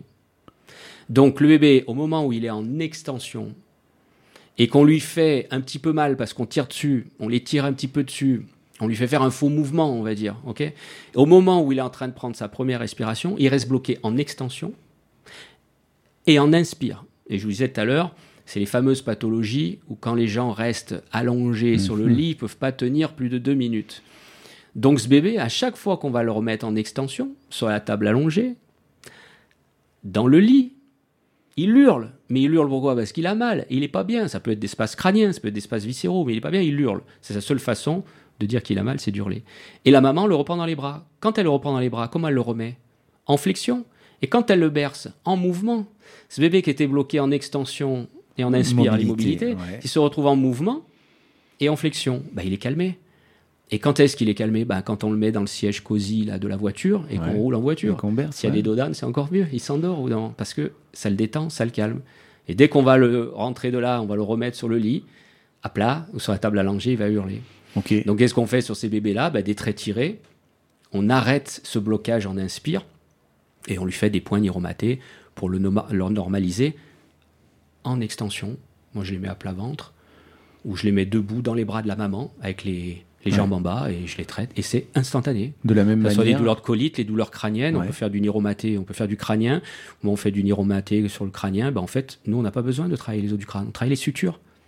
Morgane, mon fils, travaille énormément, il- puisqu'il est formateur sur les bébés, et euh, il a mis au point un, un petit protocole qu'un jour on montrera plus tard euh, euh, On lui- aux ostéopathes. On lui fait une bise à Morgane niromatés. d'ailleurs, puisque, petite parenthèse, il travaille beaucoup avec euh, le bain de Sonia. Euh. Si vous écoutez, je vous invite à aller voir sur Instagram ce qu'il fait, c'est vraiment sympa. Euh, pour les jeunes, ouais. les jeunes papas comme moi, c'est bluffant. Donc Mhm. voilà, petite parenthèse, Morgane, merci. Et c'est lui qui nous a mis en relation avec euh, Thomas Clavel, qu'on salue au Canada. Voilà, Mhm. c'est fait. Mais euh, ouais, ça, ça change tout parce que un bébé que tu vas mettre sur le ventre et qui va arrêter de pleurer, Mhm. ça dit bien, ça mène, ça conforte ton propos. C'est la position dans laquelle il peut, etc. Inspire, expire. C'est un autre diagnostic. Tout à fait. Qu'on n'a pas euh, sur le plan ostéopathique. On n'apprend pas ça. C'est une autre lecture. C'est une autre lecture. Voilà. Et on se rend compte que sur ces traits tirés, simplement en faisant ces traits tirés, alors on pourrait faire des traits tirés et faire de, de l'ostéopathie viscérale euh, derrière, hein, ça n'empêche pas. Bien Nous, sûr. on n'est pas sectaire, on ne dit pas, voilà, il faut faire que niromaté et, et ça uniquement. La seule chose que je dis à mes élèves, c'est que, euh, par contre, ce qu'on ne peut pas faire dans les trois jours post-traitement niromaté, on ne peut pas faire de massage. Puisque le massage, il va nous brouiller toutes les informations qu'on a données au niveau de la peau. Donc on fait autre chose, on fait pour les kinés des mobilisations, des, des- voilà, mais pas de, pas de massage derrière. Ok. C'est beaucoup plus clair, en tout cas pour moi. Et comme je te disais tout à l'heure, euh, en passant d'une, a priori d'une technique, je vois une méthode, mais je vois vraiment une, une philosophie aussi derrière. On sent qu'il y a de la réflexion. On sent qu'il y a des gens qui ont cherché, qui ont réfléchi. Vous, On a des, des- des- thérapeutes qui cherchent encore. euh, ils nous ont appris des choses, hein, comme euh, l'exemple tout à l'heure sur les, sur les acouphènes. Euh, une fois qu'on a cet outil, ben, on se rend compte, on comprend mieux certaines choses sur lesquelles on bloquait, et puis on les adapte, et ils nous apprennent même des fois eux-mêmes des traitements, des nouveaux traitements. Dire, Tiens, on n'avait pas pensé à, à cette pathologie, il faut le faire, faut essayer, et ça marche. hein. On en a eu un là dernièrement qui a, qui a mis un petit, un petit mot sur notre site, qui a dit, bon, ben, moi j'ai pas trouvé position d'inconfort, par contre quand j'ai tiré l'oreille vers le haut, ben, ça a arrêté l'acouphène. Donc euh, j'en ai déduit qu'en tirant l'oreille vers le bas, j'étais dans la position d'inconfort, j'ai tiré vers le bas et j'ai fait sauter l'acouphène instantanément quoi dans la séance. ouais. Donc c'est voilà, une fois qu'on a ça, qu'on a compris ce raisonnement, on peut faire plein de choses. Ok. Et libre à nous bah, de- d'aller inventer, d'aller découvrir. En tout cas, ça donne envie de. Moi, moi, ça me donne envie de, de venir. euh, Il va falloir qu'on trouve une inscription. Euh, on peut peut-être faire un code promo pour les gens qui écoutent le podcast. Ouais, on peut leur faire, bien sûr. Bien sûr. Euh, donc, euh, avec le code promo Global Thinking, vous aurez quelque chose euh, en téléphonant Voilà. à Pascal. ok. euh, Est-ce que tu as, euh, tu as quelque chose euh, On va passer à un petit jeu. Il y a toujours un petit jeu à la fin de l'interview, mais est-ce que tu veux rajouter quelque chose euh, qui te semble euh, important, essentiel pour nos auditeurs euh, Non, je pense que là, ouais, on a à peu près tout dit, mais c'est vrai que voilà, il faut, faut, faut pas rester sur nos acquis. euh, nous, ça, ça, chamboule beaucoup les, ostéopathes quand on, leur apprend ces nouvelles notions. Ben, c'est vrai, c'est évident. On nous donne l'explication, on nous donne les preuves. Comme je dis toujours à mes élèves, ne, ne me croyez pas sur parole et, et expérimentez. Euh, c'est ça qui est important, c'est d'expérimenter, de se servir de ces outils et, et après, euh, on en fait même d'autres outils. Voilà, une, une méthode, ça évolue. Elle a évolué euh, par les recherches qu'on a fait, par des gens comme les, les grands professeurs comme Guimberto, Pincalel, neurochir de Paris. Euh, mais elle a évolué aussi par nos, par nos élèves qui nous ont appris des choses, qui sont partis sur d'autres voies et qui ont fait mûrir Niromaté. Et, et c'est pour ça qu'on appelle ça la méthode Niromaté et pas la technique Niromaté, euh, parce qu'une méthode, elle évolue. Si elle évoluait pas, ce serait pas une méthode. Elle respire. Voilà. Merci. Euh, passionnant, vraiment, je le redis. Je te propose un petit jeu. C'est un petit jeu euh, de type combini. On choisit. Je te donne deux mots. Tu as le droit de choisir. Tu peux avoir un joker. euh, Tu utilises comme tu veux. Il faut rester un peu spontané. Ouais. Voilà. Ah, si je te dis, Pascal, kiné ou ostéo? Ostéo. Ostéo ou rebouteux? Je dirais rebouteux. Réflexe ou énergie? Elle est plus dure, celle-là. Euh... Énergie. Tu peux expliquer, hein, si tu veux. Ah ton- oui, énergie, parce que tout est énergie. Je- Je pense que même, euh, même le gestuel qu'on fait, je dis à mes élèves, n'essayez pas de mettre trop d'énergie, parce que trop d'énergie, euh, vous faites rentrer de l'énergie dans le patient, et c'est là qu'on a les fameux effets rebonds, qu'on a en ostéopathie très souvent. Donc l'énergie, je crois, prime. Euh, je pense que si vraiment on voulait faire être des super ostéopathes, on prendrait en considération beaucoup de choses. On peut pas avoir de déséquilibre euh, structurel, mécanique, j'allais dire, sans avoir de déséquilibre d'énergie. Donc euh, c'est pour ça que très souvent, beaucoup qui sont partis sur l'ostéopathie partent sur la médecine chinoise après. Et on, on ne peut pas avoir de déséquilibre énergétique pour moi, mais ça c'est mes convictions, sans avoir de déséquilibre émotionnel. Donc si vraiment on voulait être entre guillemets un- le super ostéopathe, on traiterait ces trois plans-là émotionnel, euh, énergétique euh, et bien sûr euh, tout ce qui est structurel, la matière. Ok. Système sanguin ou système lymphatique? Je dirais lymphatique, Derme ou hypoderme? Hypoderme. Et Pourquoi? Euh, pardon, épiderme? Non, hypoderme, tu m'as dit? Oui, je t'ai dit derme. Alors derme, mais j'aurais préféré que tu me posais la question sur épiderme. Ah, Parce qu'hypoderme, on est déjà. Ouais. Donc épiderme, Épiderme, je dirais moi. Oui. c'est là vos récepteurs? Oui, c'est là. Ouais. Après, il y a des récepteurs un tout petit peu plus profonds, euh, à la limite euh, de l'épiderme et du derme. Mais, mais voilà. Non, mais je dirais plutôt épiderme, puisque je reste dans la notion de légèreté et de superficie. Je fais une parenthèse. Si tu devais expliquer à un élève de, de terminale, qu'est-ce que c'est qu'un récepteur? Tu devais le vulgariser dans, dans ton métier. Un récepteur, un récepteur cutané, tu veux dire Ouais, Un récepteur. Ah, Qu'est-ce qu'un récepteur? Ben, En fait, c'est euh, oui, c'est le début d'une synapse en fait qui va envoyer un message au cerveau. Donc c'est des, c'est des petites. euh, alors les récepteurs Si pour les récepteurs Le cutanés. vulgariser, c'est un élève de terminale. Hein, il connaît pas grand-chose. Un récepteur, c'est quelque chose qui, qui vient pour recevoir une information. Donc, euh, c'est un récepteur. Si on utilise le mot récepteur, c'est que c'est une structure qui est faite pour recevoir, Voilà, pour recevoir quelque chose. Donc Donc, il faut lui donner quelque chose. bien sûr, il faut lui donner Ouais, pour qu'elle puisse recevoir. ça c'est important. Et Mais c'est une des bases de la vie. Vous pouvez pas recevoir si vous donnez pas. Tu vois la philosophie? Bien sûr. Crânien ou viscéral? Euh, je dirais viscéral. Système nerveux ou méridien? Ah, joker. Joker. Très bien, tu as raison, tu peux. Homéo ou acu Acu. Et là, on va pas se faire des amis ou pédiatrie ou gériatrie Ah, pédiatrie, parce que c'est la. Mon fils fait ça, c'est la plus belle des choses. Je veux dire, on a été bébé avant d'être vieillard. Et, et, pourtant, il faut aider nos personnes âgées, parce qu'on voit ce qui se passe en ce moment. Donc, voilà, mais je, je, serais pour la, pour la, pédiatrie. Pour la pédiatrie, c'est magnifique. D'être grand-père Oui, oui, d'être grand-père, c'est extraordinaire. C'est un changement de vie. Merci beaucoup de m'avoir reçu aujourd'hui. On se voit bientôt. Ok, Grégory. Bonne journée. Merci à toi. Global Thinking. Merci d'avoir écouté entièrement cet épisode. Je vous invite à mettre 5 étoiles sur iTunes afin que je monte dans les référencements.